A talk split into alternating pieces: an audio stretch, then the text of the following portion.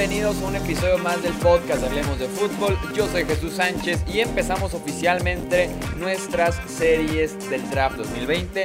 Vamos a empezar a analizar cada una de las posiciones, diciendo el top 5 en cada una de ellas y dando rápidamente fortalezas y debilidades para tampoco estar aquí una hora hablando de 5 prospectos. Vamos a irnos rápido y cubriendo dos posiciones por episodio del podcast. Y además meteremos aquí en estas series un poco de mock draft que estamos planeando ya con diferentes invitados. Aquí en Hablamos de Fútbol, así que suscríbanse si todavía no lo han hecho. Y arrancamos con la posición de quarterbacks y después con running backs.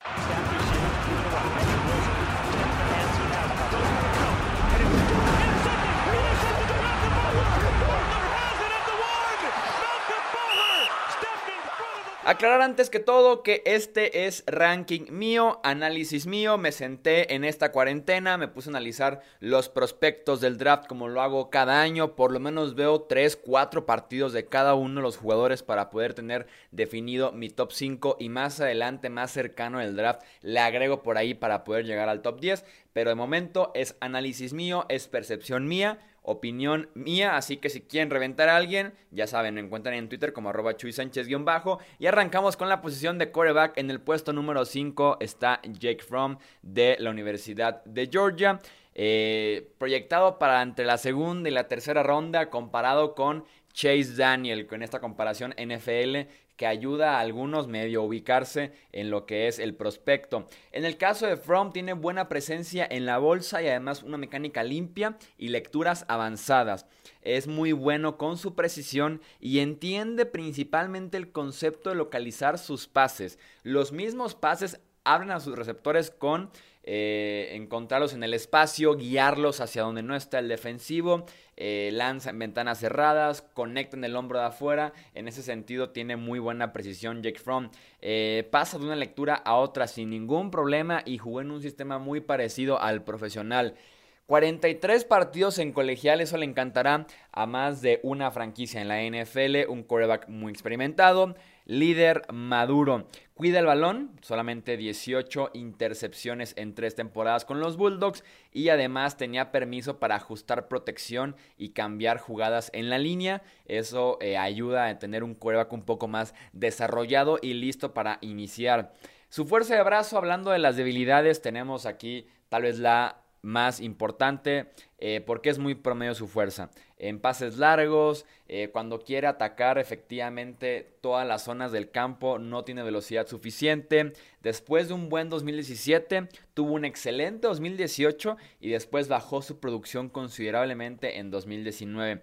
Jugó en equipos muy talentosos, muy, muy talentosos y que además tenían excelentes ataques por tierra. Eh, puede pasar de. Ah, puede pensar de más sus lecturas y decisiones, provocando que llegue eh, tarde en varios pases. No es el mejor atleta, no genera mucho fuera de la estructura, depende de cómo esté diseñada la jugada, de pararse en la bolsa, leer el campo y hacer la jugada. Y principalmente creo que es un quarterback que puede controlarte el partido, que va a depender de lo que esté alrededor de él en el roster, porque pedirle a él que con mala línea ofensiva, con pobre grupo de receptores y te gana el partido, no es ese tipo de quarterback. En el puesto número 4 encontramos a Jordan Love de Utah State. Eh, proyectado él en la primera ronda, eh, comparado con Blake Bortles, sobre todo por el talento de brazo que tiene tan especial y cierta habilidad atlética. Eh, como decía, el brazo es su fortaleza número uno. llega a todos los niveles del campo sin esfuerzo y sin ningún problema. Tiene un toque natural en rutas verticales y brazo de sobra para que el receptor siga corriendo. Movilidad para hacer un peligro también corriendo el ovoide. Y la misma movilidad lo lleva a evitar capturas de coreback. Hablando de habilidades, la producción se cayó por completo de 2018 a 2019. De 32 touchdowns y 6 intercepciones a 20 touchdowns y 17 intercepciones. Perdió parte del staff de cocheo en Utah State, también talento a la ofensiva y eh, estuvo intentando hacer de más con poco y terminó siendo un espantoso 2019 para Jordan Love. Eh, se puede casar con su primera opción y esperar a que se desmarque. Debe mejorar su lectura del campo antes de que inicie la jugada y también en sentir mejor la presión. En ese aspecto, constantemente lanza bajo presión porque no se mueve tan bien. eh, con los instintos que debe tener un quarterback, pierde la base y baja considerablemente su calificación al momento de lanzar el ovoide. Puesto número 3, Justin Herbert, el quarterback de Oregon. Proyectado para ser primera ronda, incluso top 10, incluso top 5, comparado con Ryan Tannehill. Herbert es tal vez el brazo más talentoso de la clase 2020 del draft. Pasador explosivo. El balón sale con fuerza de su mano. Eh, además tiene un físico perfecto para la posición. Estamos hablando de 2 metros de estatura, 107 kilogramos. Además de que es senior, también tiene titular 4 años, 43 partidos en colegial. Eso le va a encantar a más de un equipo. Muy buen atleta, pies ágiles y ligeros para moverse fácilmente, adentro y fuera de la bolsa. Si se le pide correr, lo puede hacer sin ningún problema.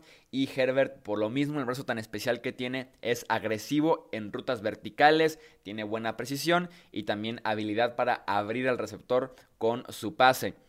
Pasemos a las debilidades, que aquí es donde Herbert deja de ser tal vez el prospecto eh, ideal, como lo estoy tal vez planteando, porque es inconsistente al momento de sentir la presión y escapar de ella. Sostiene mucho tiempo el balón, se traduce en capturas de quarterback y también se traducen en fumbles. Tuvo 26 balones sueltos en el colegial en 43 partidos iniciados. Debe procesar mejor la información y leer el campo mucho más rápido. Cuando su primera y la segunda opción no están disponibles, se ve hasta perdido, se le ve en la mirada que no tiene idea de qué hacer, en ese sentido no analiza el campo completo en cada uno de sus pases. En rutas cortas, su precisión cayó. Si bien dije que en rutas verticales tenía muy buena precisión, en rutas cortas, de esas que cruzan el campo, que van de una lateral a otra, que parece el pase más sencillo, tiene problemas en ese tipo de rutas que están cruzando el campo horizontalmente mucho talento, mucho potencial, pero en Oregon tuvo juegos muy mediocres. No es el típico coreback que tiene números excelentes, partidazos cada sábado, no. Tuvo partidos muy mediocres para tener tan buen talento a su alrededor. Y también el tener tanto potencial. El segundo puesto es para Tua Tango Bailoa. Antes de que me digan, como me reventaron en el canal de YouTube, ¿por qué dices Tango Bailoa si se escribe Tago Bailoa? En mi Twitter, arroba Chuy Sánchez-bajo, puse un video del mismo Tua explicándonos cómo se lee su nombre samoano y es Tango Bailoa. Tua Tango Bailoa. Quarterback de Alabama, eh, también primera ronda, también proyectado por muchos para ser top 10, top 5. Eh, y comparado con Matt Ryan, sobre todo en la parte del brazo, no tanto en la parte atlética. Eh, antes de hablar de lesiones, que claramente todos estamos enterados, o por lo menos tenemos una noción de lo que pasa a Tua Bailó actualmente, vamos a hablar de fortalezas. Excelente visión del campo antes de la jugada y durante, inteligente para reconocer lo que está pasando enfrente de él. Manipular a los defensivos en ese sentido es muy inteligente con ojos y movimientos. Muy buen toque en rutas verticales, el balón llega al receptor a tiempo para que no se detenga en su carrera. Pies ágiles combinados con buenos instintos le permite sentir la presión y navegar adentro de la bolsa para comprar tiempo. Lanza bien, también bajo presión. Eh, mecánica rápida, limpia, regresa rápido a la posición de lanzar cuando la pierde, aunque lanza bien también desde diferentes posiciones. Su velocidad de reacción, lectura y toma de decisiones lo hacen perfecto para jugadas de engaño, RPO y play action. Es un quarterback móvil, encaja en el molde del quarterback moderno que te puede extender jugadas, que te puede de vez en cuando correr el ovoide, que le puedes incluso diseñar ahí en zona roja, en cuarto corto, algún tipo de carro de engaño que te puede funcionar. Y además a Alabama llegó con expectativas muy altas, llegó como un prospecto de preparatoria eh, sumamente reclutado, muy talentoso y cumplió como la cara de la universidad. En ese sentido, no le sacó al reto de la Universidad de Alabama, estableciendo récord de touchdowns en una temporada y también en una carrera. Pasemos ahora sí a hablar de las debilidades de Tua Tango Bailoa. Hay serias dudas con su durabilidad. Tiene un historial amplio de lesiones en la universidad y ahí les va. Marzo del 2018, cirugía en un dedo fracturado de la mano. Octubre 2018, esguince de rodilla. Diciembre 2018, cirugía en tobillo izquierdo. Octubre 2019, cirugía en tobillo derecho. Y por último, noviembre 2019, cirugía por dislocación de cadera.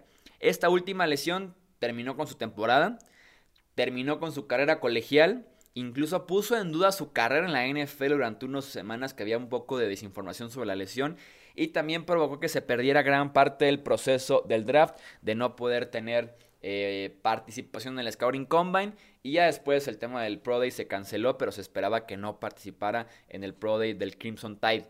Tiene que reducir la cantidad de golpes que recibe. Son golpes innecesarios que recibe al tener actitud de superhéroe de querer hacer la jugada, de querer decir si llego a la primera oportunidad, si alcanzo el touchdown y recibe el golpe innecesario o querer extender de más una jugada. Eh, tiene buen peso y musculatura, pero no tiene la estatura ideal para la posición. Eh, son solamente de estatura 1.82.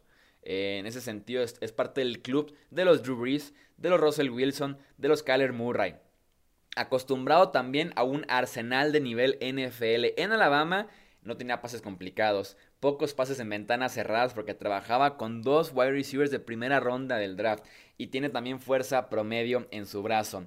Y cerramos el top 5 de quarterbacks con el primer puesto que le pertenece a Joe Burrow de LSU. Él es senior, eh, proyectado para ser primera ronda, top 10, top 5 y hasta la primera selección global a Cincinnati. Es prácticamente un hecho, es prácticamente algo seguro y es comparado por su movilidad, por su mecánica, el estilo de juego que tiene con Tony Romo.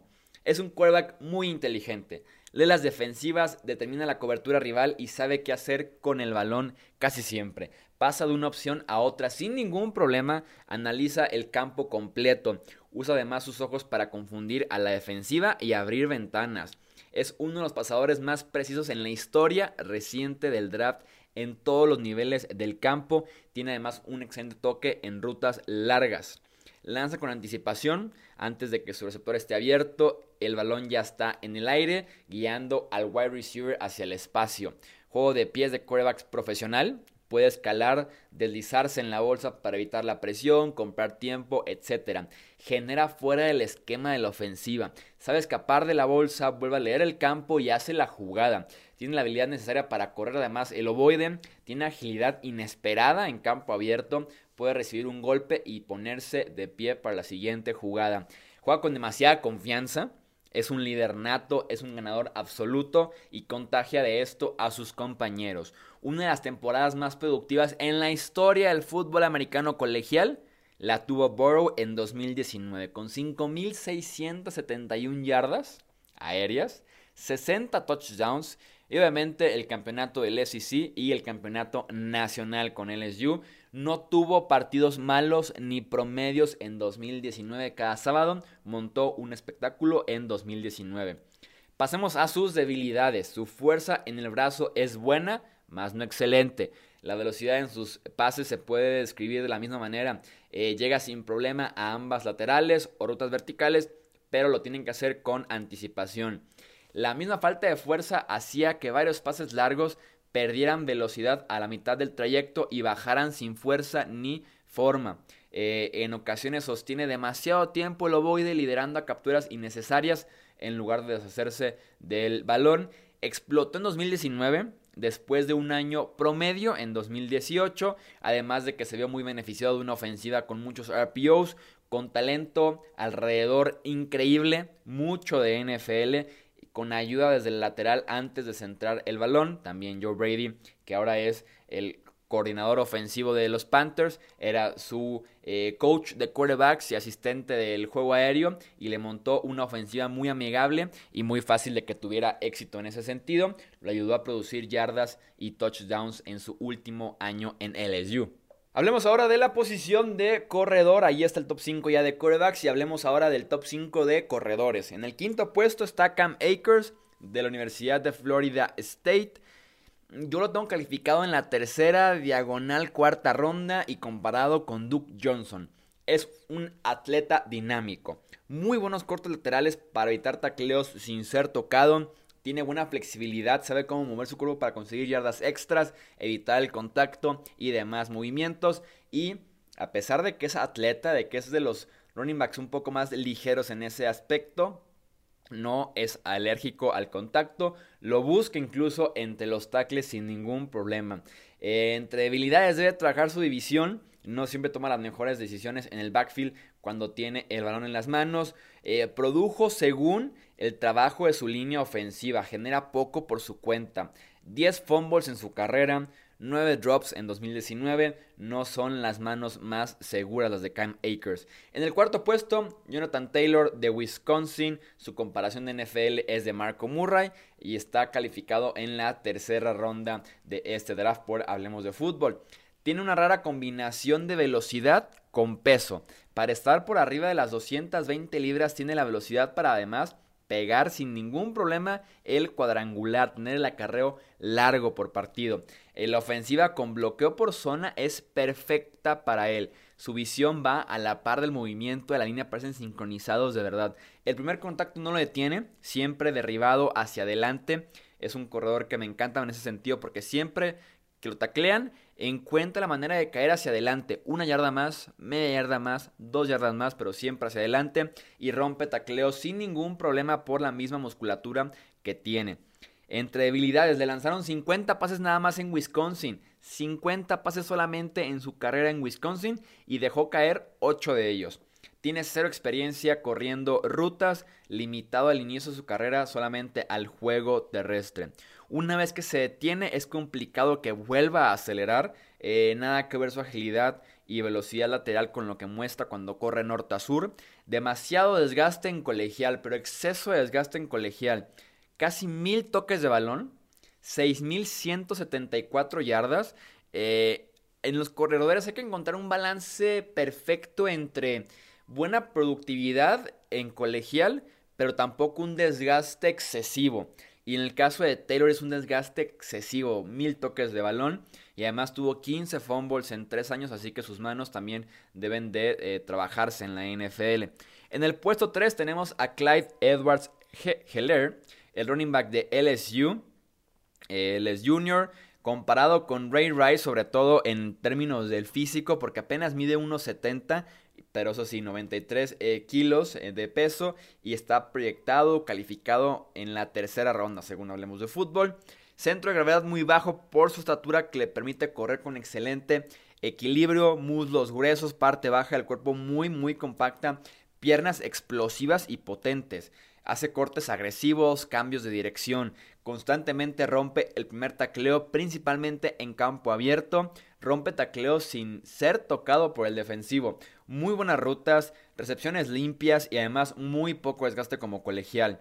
Entre sus debilidades nos encontramos que tiene velocidad promedio, hubo acarreos en el que el linebacker eh, lo alcanzó incluso por detrás, pequeño en peso y musculatura del torso y de los brazos. Eh, en ese aspecto algunos equipos se pueden alejar de un perfil como él y solamente tuvo un año como titular en LSU. Es otro jugador que explotó en la ofensiva de los Tigers de 2018-2019, beneficiado por el sistema, por el talento a su alrededor, encontró espacios y en ese aspecto a él se le critica. Eh, una carrera poco productiva en ese aspecto. Es, encontrar el balance, les digo, ni muy productiva, ni tampoco mm, eh, con poca producción en colegial.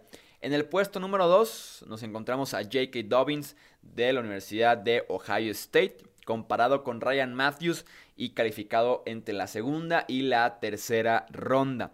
Muslos anchos que rebotan a los defensivos que atacan sus piernas. También corredor muy compacto. Su estatura le ayuda con el balance en ese aspecto. Muy buena aceleración y fantástica velocidad para escaparse en acarros largos. Muy productivo en Ohio State, incluyendo 2.000 yardas terrestres en 2019. Debilidades. No tiene explosión para detenerse en seco y volver a arrancar fácilmente o realizar cortes muy agresivos para cambiar de carril. Corrió con mucho espacio en la ofensiva de Ohio State por el mismo nivel de la línea ofensiva y por el esquema. Viene una temporada de 320 toques de balón, son demasiados en ese aspecto. Y fue titular durante tres años también. Demasiado desgaste en ese sentido para J.K. Dobbins.